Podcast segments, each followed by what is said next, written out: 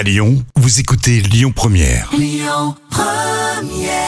Bonjour Rémi, bonjour Jam. Comme tous les jours, on jette un œil aux audiences. TF1 est arrivé leader hier soir avec la comédie euh, Qu'est-ce qu'on a fait au bon Dieu qui a rassemblé un peu moins de 6 millions de personnes? Ça représente euh, 26% de part d'audience. Euh, Derrière, on retrouve France 2 avec le film à couteau tiré. France 3 euh, complète le podium avec la série Les enquêtes de Dan Sommerdahl. L'actu du jour, c'est cette question. Et si Soprano euh, devenait animateur On l'a connu dans The Voice Kids et bien invité sur RTL hier.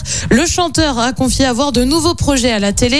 Il réfléchirait en effet à une émission avec des choristes 15 000 plus précisément dans le stade Vélodrome bien évidemment. Le projet pourrait voir le jour l'année prochaine mais il travaillerait aussi en parallèle sur un autre projet, une suite à Soprano, le retour dans les années 80 euh, diffusé en septembre dernier qui avait d'ailleurs rassemblé euh, plus de 3 millions de personnes.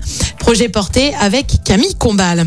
Et puis les fans de la série le connaissaient bien. Alias John Abbott, dans les feux de l'amour, est décédé, annonce faite via un tweet avec le compte officiel de la série. Il était arrivé dans le soap en 1982 avant que le personnage ne meure en 2006.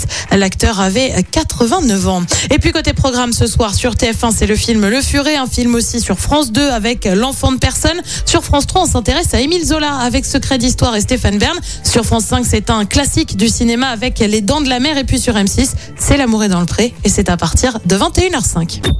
Écoutez votre radio Lyon Première en direct sur l'application Lyon Première, lyonpremière.fr et bien sûr à Lyon sur 90.2 FM et en DAB+.